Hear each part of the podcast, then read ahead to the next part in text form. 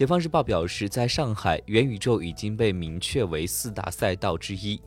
八月八号，解放日报刊文：上海率先起跑元宇宙产业新赛道，表示在上海，元宇宙已经被明确为四大新赛道之一。解放日报记者日前获悉，从去年谋篇布局，到今年六月推出特色产业园区，再到七月份发布行动方案，上海成为元宇宙领域全国在行动层面率先起跑的城市，相关产品及应用场景已大量涌现。